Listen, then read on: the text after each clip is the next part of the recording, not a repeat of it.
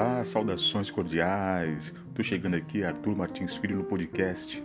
Hoje, dia 20 de julho de 2020, dia do amigo, eu quero de coração dedicar para você uma poesia de minha autoria que chama A Amizade.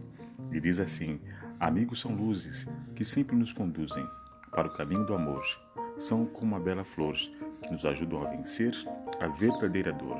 São velhos companheiros de outras vidas que nos marcam por inteiro.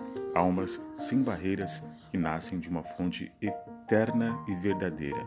Amigo é um novo encontro e, como por um encanto, a vida parece transparecer no eterno e doce amanhecer.